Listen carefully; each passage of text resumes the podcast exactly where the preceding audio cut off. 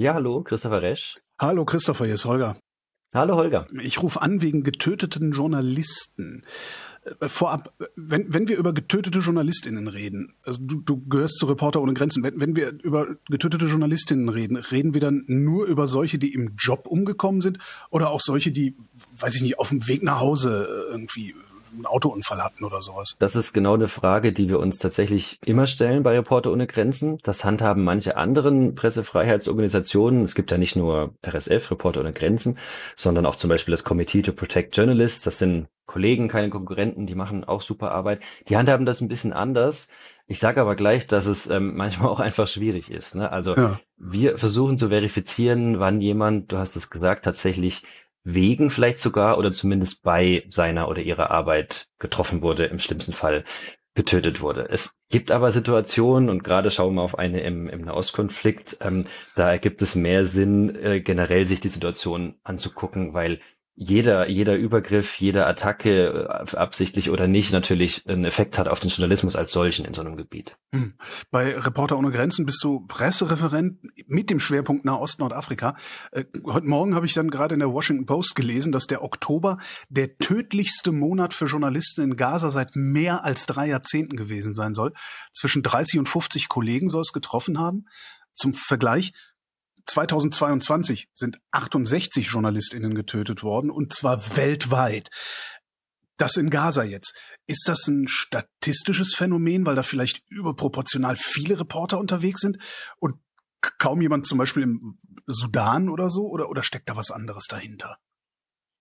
Ja, ich glaube, es steckt tatsächlich leider was anderes dahinter. Ähm, unsere Zahlen von RSF sind ein bisschen niedriger. Wir sind bei 2022 bei 57 Getöteten. Das mhm. ist immer noch mehr als ein Kollege oder Kollegin pro Woche im Jahr. Aha. Wir sind da so ein bisschen, äh, ja, wir legen etwas härtere Maßstabe an, was so die Verifizierung ähm, der der Getöteten betrifft. Ich habe es vorhin gesagt, äh, bei oder oder sogar vielleicht wegen seiner oder ihrer Arbeit. Ähm, aber man muss sich nicht in den Zahlen verlieren. Ähm, ja, es ist tatsächlich so wir haben das so formuliert, äh, es ist der, der tödlichste, tödlichste Kriegsbeginn sozusagen eines Krieges im 21. Jahrhundert. Und wir haben das oft leider, wir haben es auch bei dem, bei dem, bei dem russischen Angriffskrieg auf die Ukraine gesehen. In den, in den ersten Wochen ist es am tödlichsten für Journalisten und Journalistinnen. Und es liegt einfach daran, einmal an der Art der Kriegsführung. Oft geht es da um Bombardement. Und es geht aber auch darum, dass ähm, die meistens die angreifenden Parteien ja schon ganz genau wissen, ähm, dass ihnen das Narrativ gehören soll, ne? Und, und mhm. wenn es darum geht, das eigene Narrativ zu stärken, dann geht es auch darum, kritischen, unabhängigen Journalismus ähm, zu unterbinden. Aber warum ist es denn so gefährlich, ausgerechnet aus Gaza zu berichten? Es liegt natürlich ähm, das muss man sagen, an der Art der Kriegsführung. Ne? Es gibt dort ein massives Bombardement seitens ähm, des israelischen Militärs, das sich natürlich zu Recht wehrt äh, auf diese blutrünstigen Attacken der Hamas-Terroristen am, am 7. Oktober, bei denen übrigens auch Journalisten ums Leben kamen, also namentlich, es sind insgesamt vier an diesem Tag in Israel gestorben. Mhm. Einer, den wir quasi wirklich verifiziert haben, der stand vor seinem Haus in einem Kibbutz in, in Kfar äh, Asa und hat äh, gefilmt. Vermutlich hat er noch nicht gewusst, was, was, was da kommt. Ne? Und ja. er wurde dann einfach kaltblütig erschossen. Übrigens auch seine Frau und die eine, eines seiner drei Kinder ist tatsächlich entführt. Also das ist eine unglaubliche Tragik, die sich, die sich da abspielt.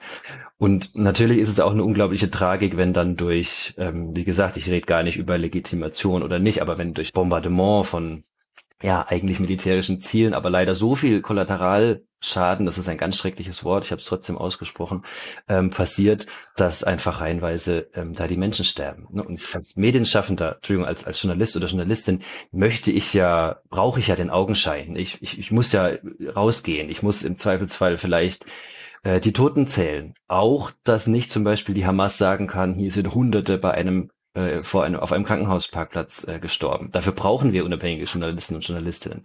Aber dann exponiert man sich natürlich auch in so einer Situation und wird im Zweifelsfall äh, getroffen. Also Berufsrisiko halt? Hey, naja, Berufsrisiko ist das eine und natürlich sind, äh, ich freue mich, dass, ich finde es gut, dass du das ansprichst, auch wenn das natürlich ein bisschen eine ketzerische Frage ist, na klar. Aber Berufsrisiko ist das eine, natürlich. Ich habe ein höheres Risiko wenn ich rausgehe. Aus unserer Sicht, ähm, also nach dem humanitären Völkerrecht gilt ein Journalist, eine Journalistin ja als Zivilist oder Zivilistin. Ja. Das bleibt auch so. Nach auf unserer Sicht äh, müsste man aber die Gruppe der Medienleute noch noch mehr schützen, gerade weil sie halt exponiert ist, noch exponierter als ein normaler Zivilist, sag ich mal. Und da bin ich schon bei dem Thema, das das mir und uns wichtig ist. Berufsrisiko ist das eine, aber jede Kriegspartei, explizit auch die Hamas, klar, aber eben auch das israelische Militär hat die Verpflichtung, sollte die Verpflichtung haben, nach dem Völkerrecht, möglichst gut Zivilisten zu schützen. Aber wie sollen die das machen? Ich meine, steht halt Presse drauf auf den Leuten zwar, aber wie willst du bei einem Bombardement unterscheiden, wer da steht im Zweifelsfall? Voll, es ist ein absolutes Dilemma, Holger. Ne? Also wenn die israelische Seite legitime, aus ihrer Sicht legitime militärische Ziele ausmacht, dann ist es in dieser Logik nachvollziehbar zu sagen, ähm, man, man bombardiert da und man kann Zivilisten ähm, auch nicht schützen. Aber ja, es, es gibt dieses humanitäre Völkerrecht und äh, wir sehen halt, also die israelische, äh, gerade die Luftwaffe spricht da immer von chirurgischer Präzision.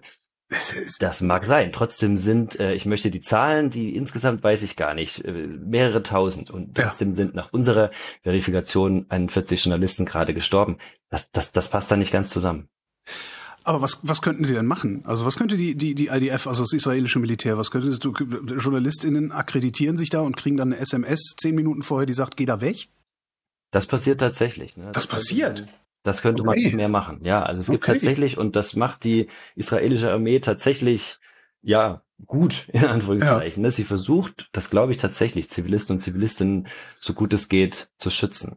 Ähm, trotzdem bleibt es ein flächendeckendes Bombardement. Und natürlich, das habe ich vielleicht noch zu wenig angesprochen gerade, ist da auch die Hamas in der Pflicht, ne? die ganz einfach äh, das in Kauf nimmt, ganz kaltblütig in Kauf nimmt äh, das einkalkuliert für ihre, für ihr Narrativ, für ihre Propaganda. Schaut mal, da werden Journalisten und Journalistinnen getroffen. Ne? Und deswegen zum Beispiel auch Evakuierungsbestrebungen oder, oder, oder Evakuierungen äh, behindert, ne? Wenn, ne, aus, aus den betroffenen Gebieten. Also das ist eine ganz diffizile Lage. Ich habe auch keine, keine gute Lösung. Ich schaue nur dahin als RSF-Mitarbeiter, sehe die ganzen Toten und äh, glaube, dass das, dass das nicht so sein kann. Das israelische Militär hat Reuters und AFP einen Brief geschickt, da steht drin, man kann die Sicherheit von Journalisten nicht gewährleisten, weil äh, Hamas eben in der Nähe von Zivilisten und Journalisten operieren würde. Das heißt, wir müssen es doch wieder einfach so hinnehmen. Ja, am Ende landet man dabei. Ne? Das tut ja. mir wahnsinnig weh, das zu sagen. Aber ich meine, wir gerade, was, was wir Reporter ohne Grenzen in jedem Konflikt machen, mit als erstes ist schauen, ist da zum Beispiel ein Bedarf an Schutzausrüstung da? Schutzsichere mhm. Helme und Westen. Das sind die mit diesen dicken ballistische Schutzplatten Platten heißen die meistens oft blau vorne und hinten. Manchmal haben noch so einen Nackenschutz, die etwas moderneren. Aber selbst da scheitern wir gerade. Ne? Wir, wir kriegen keine Schutzausrüstung in den Gazastreifen. Und auch da wieder, ne, ähm, es ist nachvollziehbar, dass die israelische Seite sagt, äh, wir möchten das nicht reinlassen, weil am Ende landet das dann bei den Hamas-Leuten. Also es ist ein total verworrenes äh, Dilemma gerade. Ja, aber entschuldige mal, also wir, wir reden ja hier jetzt nicht über 10.000 ballistische Schutzwesten, sondern über fünf. Ja, vermutlich schon, wobei der, wahrscheinlich sind es tatsächlich mehr. Also der Gazastreifen ist gerade mal mehr als zwei Millionen, ich glaube 2,2 Millionen äh, Einwohnerinnen und Einwohner, aber es gibt eine relativ hohe Mediendichte, ähm, gerade halt wegen, wegen dieser weltpolitischen Lage. Ne? Also nach unserer Zählung sind 50 Redaktionen gerade beschädigt worden in, in, in Gaza-Stadt. Ich glaube, die meisten Leute hätten gar nicht mal geschätzt, dass so viele Leute da sitzen und das, obwohl ja kein Journalist und keine Journalistin mehr reinkommt seit dem 7. Mhm. Oktober. Das war vorher schon schwierig. Man hat schon eine Genehmigung seitens Israel, aber auch seitens der Hamas tatsächlich gebraucht und man wusste natürlich auch, äh, dass man da ja mehr oder weniger auf Schritt und Tritt vielleicht äh, beobachtet wird, zumindest dann im Gazastreifen selber. Ähm, aber ja, seit dem 7. Äh, Oktober ist es einfach wahnsinnig schwierig und, und trotzdem gibt es ja Kollegen und Kolleginnen vor Ort. Wer keine Genehmigung braucht, um von da aus zu berichten, sind die Leute, die da leben, also die Palästinenser. Ist diese hohe Mediendichte dann auch der Grund dafür, dass die weitaus meisten getöteten Journalisten Palästinenser sind? Ja, das, das ist auf jeden Fall der Grund, genau. Also ich denke, nahezu alle Kollegen, Kolleginnen vor Ort sind palästinensische Staatsbürger. Jetzt heißt es von denen ja sehr oft, das ist ja sowieso keine unabhängigen JournalistInnen da in Gaza, sondern es sind alles PR-Agenten der Hamas. Für wie wahrscheinlich hältst du das? Ja, es gibt ja auch gerade ein bisschen eine, eine zu Recht eine Kritik, äh, eine kritische Recherche auch in die Rolle der Fotografen, vor allem die mit am 7. Oktober mitgingen, ne, von seitens Gaza aus. Waren die informiert? Das weiß ich natürlich auch nicht. Ich finde es wichtig, dass es diese Recherchen gibt, aber ich warne auch von der Vorverurteilung. Ne, also eine unserer Quellen für, für unsere Arbeit ist unsere Korrespondentin in Gaza, Ola, Ola Saanun, mit der wir seit 2018 zusammenarbeiten. Also das sind jahrelange erprobte Kontakte. Genauso hat ähm, zum Beispiel die ARD, aber das gilt für viele andere etablierte, etablierte Medien auch, haben die ja mit Leuten vor Ort zusammengearbeitet, mit Fixern oder Übersetzern, Übersetzerinnen, ähm, die sie hoffentlich auch ordentlich äh, verifiziert und überprüft haben. Ne? Mhm. Das ist das eine. Und, und es gab ja auch, das ist noch so ein Punkt, eine, dass das hat man, glaube ich, auch nicht wirklich auf dem Schirm, wenn man jetzt äh, dahin schaut, jetzt quasi intensiv auf den Gazastreifen guckt. Es gab eine Zivilgesellschaft, es gab auch Kritik an der Hamas. Man, man musste halt wissen, wo die roten Linien sind. Mhm. Vielleicht kannte man die manchmal nicht, weil sie bewusst auch offen gelassen werden. Aber das gab es alles so. Ne? Es gab unabhängigen Journalismus. Hamas operiert neben Zivilisten. Äh, es gibt Bombardements, es gibt eine hohe Mediendichte. Daraus könnte ich jetzt ableiten, dass es im Grunde nur Zufall ist, dass gerade dort immer wieder JournalistInnen unter Feuer geraten. Ist es Zufall oder werden die auch gezielt ins Visier genommen? Also dieser Vorwurf des gezielten ins Visier nehmens ist natürlich ein sehr harter. Das heißt, wenn man ihn aufstellt, sollte man ihn belegen können. Wir von Reporter ohne Grenzen haben das im, äh, im Gazastreifen nicht. Ne? Also wir müssen da die Unterscheidung machen zwischen, wir haben es eingangs gesagt, bei der Arbeit getöteten. Das schließt aber nicht unbedingt ein, dass jemand wegen seiner oder ihrer Arbeit getötet wurde. Es gibt allerdings einen Fall, der uns in unserer Untersuchung des, der Situation schon stutzig gemacht hat, muss ich ehrlich sagen.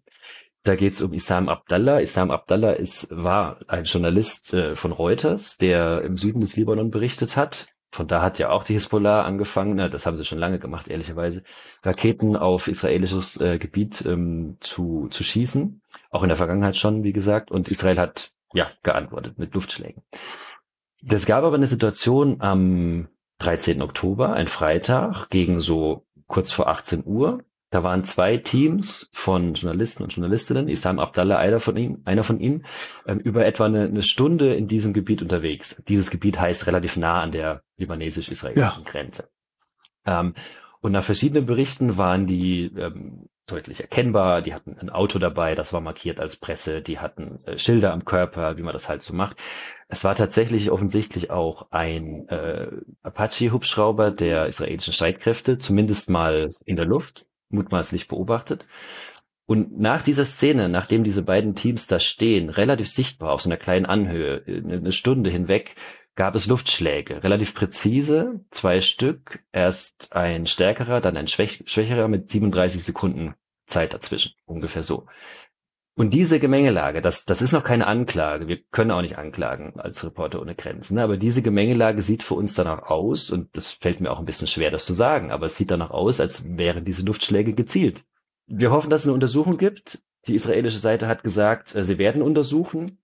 Aber natürlich wissen wir, dass da eine Partei äh, das sagt, die gerade im Krieg ist. Ne? Das, das, ja, wer weiß, was, was da rauskommt. Das ist ja nicht das erste Mal, dass sowas passiert oder sowas in der Art passiert und es eine Untersuchung gibt. Also äh, Isam Abdallah ja. ist das eine.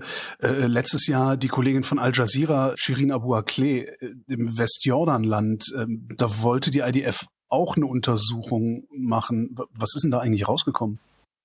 Da ist nicht so viel rausgekommen. Also es, ja gut, es ist rausgekommen und das hat mich eigentlich fast schon überrascht, dass Israel sagt, ähm, ja, wahrscheinlich, das ist die erste Einschätzung und versehentlich ist äh, Shirin Abu Akleh am an diesem 11. Mai 2022 von einer von einer israelischen Kugel beziehungsweise einer einer Kugel aus dem Gewehr eines israelischen Soldaten äh, getroffen worden und und dann und dann gestorben. Es hat dazu ja ganz verschiedene Untersuchungen gegeben. Mhm von palästinensischer Seite diese allerdings nicht offizielle israelische Untersuchung. Ne, das war keine offizielle Ermittlung, das war so eine Art, ja, so eine, so eine Vorabuntersuchung. Dann hat es eine Untersuchung seitens der USA gegeben. Äh, Shirin Abu Akleh war ähm, Doppelstaatlerin. Das FBI hat eine Untersuchung angekündigt, ist aber noch nicht äh, begonnen. Und, und dann gab es ganz viele Untersuchungen auf dieser Ebene Recherchenetzwerke, also die AP, Washington Post, New York Times, CNN. Es hat sich da jeder rein reingehangen, ballistische Untersuchungen gemacht, der Videos ausgewertet ähm, und am Ende deuteten alle Indizien darauf hin, dass Abu gezielt erschossen wurde. Auch das harter Vorwurf, aber es gibt äh, es gibt im Moment kein kein wirklich kein wirkliches Widerlegen dieser dieser Theorie. Passiert sowas häufiger, dass man annehmen muss, dass äh, JournalistInnen gezielt getötet werden? Ja, leider, es kommt vor. Ne? Also Journalisten, Journalistinnen werden bewusst attackiert, manche sogar ermordet. Ähm, weil sie einfach anderen Parteien und manchmal eben auch Staaten, ne, die die Staatsmacht haben, auch die auch die militärische manchmal im, im Dorn im Auge sind. So, so banal ist es manchmal. Ne? Und wenn das jetzt manchmal noch Identifikationsfiguren sind, so wie Shirin Abu Akleh, dann ist es fast wahrscheinlicher, dass ähm, es Interessen gibt, äh, die die Frau aus dem Weg räumen wollen. Aber auch hier wieder, das ist, das will ich auch gar nicht tun, kein, kein, keine Schuldzuweisung an die israelische Seite. Ich hoffe, dass es eine Ermittlung gibt. Ich hoffe auch, dass der internationale Strafgerichtshof ermittelt. Al Jazeera hat eine Strafanzeige eingereicht und äh, die wird auch von uns unterstützt. Hast du da eher den Verdacht, dass das ein systematisches Problem ist, also dass das von der Armee selbst kommt, oder sind das einzelne Soldatinnen und Soldaten, die durchdrehen? Also wenn wir noch mal kurz äh, weltweit schauen, dann gibt es durchaus Weltlagen und Situationen, in denen das System hat. Also ich denke da zum Beispiel an, meistens sind das Lokalreporter oder Reporterinnen, die in Mexiko über den Drogenkrieg berichten. Ja. Das sind gezielte Mordkampagnen auch. Ne? Also Mexiko mhm. ist bei uns immer ganz weit oben, leider in unserem Ranking äh, der, der Getöteten pro Jahr. Ich, diesem Jahr wird das leider anders aussehen. Wenn wir jetzt zurück zur ähm, israelischen Armee gucken, ich glaube, ich hoffe natürlich auch, aber ich glaube nicht, dass, dass das ein, äh, ein, ein System hat. Allerdings, was System hat, ist äh, die Straflosigkeit. Das ist ein weltweites Phänomen. Wir haben äh, den, also jetzt Anfang Oktober ist der sperrige Titel, der internationale Tag gegen die Straflosigkeit bei Verbrechen an Journalisten über 80 Prozent aller Morde, aller Entführungen, aller, aller Verbrechen generell an Medienschaffenden werden nicht aufgeklärt. In weniger als acht von zehn Fällen wird, wird irgendjemand auch nur bestraft. Weil es nicht aufklärbar ist, weil Kriegswirren oder weil es kein echtes Aufklärungsinteresse gibt? Ich denke beides. Also Aha. natürlich hat man die Situation Kriegswirren, klar, äh, aber in so einer Situation wie Shirin Abu Akleh jetzt nochmal, 11. Mai 22, da gibt es ganz viel. Es gibt Videos, es gibt Videos aus verschiedenen Perspektiven, es gibt ballistische Untersuchungen, es gibt die Kugel, die man auch untersuchen können. Das ist ja immer sehr äh, wichtig. Wo schlägt die mhm. Einwurflitze aus? Wie wird sie verformt und so weiter? Ähm, man müsste es aber wollen.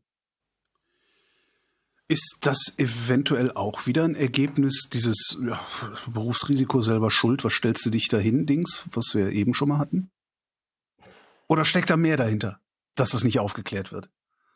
Also auch wieder schwierig zu sagen, ne? aber natürlich möchte man ja Demokratien oder her. Entschuldige mir, dass ich das so salopp sage, aber äh, es, es, passiert ja was, ne? wenn ich zugeben muss, dass ich, dass ich da einen, vielleicht keinen Mord, aber eine gezielte Tötung begangen haben, habe, ne, an einer wirklich weithin geschätzten, respektierten und bekannten Journalistin.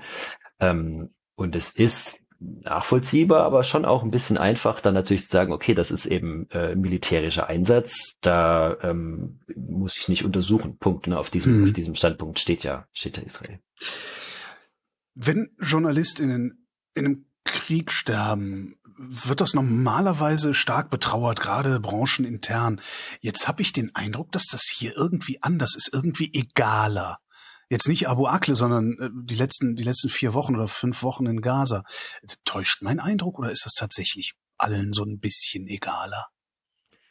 Tja, das ist eine gute Frage. Ähm, wenn ich ehrlich bin, habe ich den Eindruck schon auch. Ne? Also manchmal frage ich mich, wer traue denn überhaupt um Journalisten? Aber nee, das ist nicht so. In der Medienszene ist die Bestürzung und die Trauer auf jeden Fall da. Mhm. Ähm, aber außerhalb bin ich mir nicht so sicher, ne? ob man dann Opfer nicht doch unterschiedlich bewertet. Sollte man generell nicht tun. Da, ich meine, da geht es um, um getötete Menschen. Ne? Da, wenn man sich mal reinfühlt, was da passiert ist, das ja gut. Aber im Moment, wir sind in so einer aufgeheizten Lage, ne, dass selbst Tote im Politikum sind. Wir selber bei Reporter ohne Grenzen bekommen schwere Vorwürfe. Wir nehmen die uns, wenn sie inhaltlich begründet sind, an, ne? aber wir bekommen diese Vorwürfe einfach nur, wenn wir über die Tatsache sprechen, dass da ein Journalist oder eine Journalistin getötet ist. Was wird euch da vorgeworfen? Ja, zum Beispiel Antisemitismus von der einen Seite, aber dann natürlich auch äh, Ignoranz, ähm, wenn, wenn wir über die andere Seite berichten. Na, also im Moment ist jede, äh, ich bin selber, ich, ich bin Journalist von meiner Ausbildung her, aber bei ja. Reporter ohne Grenzen bin ich das so nicht mehr. Ne? Aber ich habe selten erlebt, dass äh, die eine Silbe für die eine Seite was ganz anderes bedeutet und bewertet wird als, als die gleiche Silbe für die andere Seite. Und das ist, das ist natürlich Gift, ne? weil viele ziehen sich auch raus und das ist die große Gefahr. Du hast vorhin gesagt, wir können nicht anklagen, aber was ihr könnt, ist anzeigen. Hast du auch gesagt, dass ihr euch da an einer äh, Anzeige vom Internationalen Strafgerichtshof beteiligt. Gegen wen richtet die sich? Wir haben tatsächlich am 31. Oktober Strafanzeige eingereicht, genau, vom Internationalen Strafgerichtshof. Du hast es gesagt. Ähm, die richtet sich erstmal gegen die Tatsache, dass insgesamt ähm, neun Journalisten getötet wurden. Es geht um die ersten zwei Kriegswochen. Mittlerweile sind wir ja leider schon bei einiges mehr ähm, und zwei Journalisten verletzt wurden. Es liegt dann in der Verantwortung des, des Strafgerichtshofs zu entscheiden, ähm, ob er anklagt, wen er anklagt und dann geht es auch irgendwann um eine Schuldfrage. Aber natürlich Ach so, so äh, klassische, klassische Anzeige gegen Unbekannt sozusagen. Naja, ja. Also wir haben in die Strafanzeige natürlich Sachverhalte reingeschrieben. Ne? Und wenn da der israelische Journalist äh, Roy Idan am 7. Oktober von Hamas-Terroristen erschossen wird, dann steht das natürlich auch in dieser Anzeige. Ne? Und dann kann man, da muss ich auch nicht um den heißen Brei rumreden, dann, dann, dann machen wir die Schuldfrage natürlich schon auf, einfach mhm. weil wir den Sachverhalt beschreiben. Aber wir sind da nicht die, die es bestimmen. Zu welchem Zweck macht ihr das? Also ist das mehr als nur ein starkes Symbol? Ja, also vieles ist, wir haben ja vorhin drüber gesprochen, was man denn eigentlich so machen kann und sind ja. bei nur so Tippelschritten fast rausgekommen. Ne? Deswegen ist vieles, was gerade passiert, schon auf der Ebene der Öffentlichkeits, der, der öffentlichen Wirksamkeit. Finde ich übrigens echt, ich meine, wir sind Journalisten, äh, wichtig genug, ne? Also das ist, das ist nicht zu unterschätzen so. Die zweite Ebene ist bei uns, ähm, dass wir, also der Reporter ohne Grenzen, dass wir einfach auch hoffen, dass der internationale Strafgerichtshof sich endlich mal sehr, sehr stark positioniert weil viele dieser Strafanzeigen, es ist mit Bezug auf den Auskonflikt äh, in den letzten fünf Jahren von uns alleine schon die dritte und wir sind ja auch nicht alleine auf der Welt. Ähm, ne, also dass, dass der Strafgerichtshof mehr anerkennt, dass Journalisten eine besonders schützenswerte Gruppe von, von Zivilisten und Zivilistinnen sind. Also mal die obere Ebene. Ähm, gut, und auf der Ebene ähm, in den Gebieten selber, in palästinensischen Gebieten, in Israel, da ist es tatsächlich ein bisschen diffizil, wenn ich ehrlich bin, ne? weil, weil die palästinensische Autonomiebehörde ähm, der einzige Staat ist dort, der einzige, sage ich, immer noch nach Israel und Libanon guckt, als die drei, sage ich mal, Betroffenen, äh, die das römische Statut, also die Grundlage für, für den Internationalen Strafgerichtshof ähm, überhaupt unterzeichnet hat. Israel hat nicht ratifiziert, hat mal eine Unterschrift geleistet, aber nicht ratifiziert. Deswegen ist die rechtliche Bindekraft äh, zerbröselt die dann wieder. Aber mhm. es wäre tatsächlich ein enorm starkes Zeichen. Christopher Resch, vielen Dank. Danke dir, Holger. Und das war Holger ruft an für diese Woche. Danke für die Aufmerksamkeit. Nächste Woche reden wir wieder über Medien. Bis dahin gibt's über Medien zu lesen auf übermedien.de.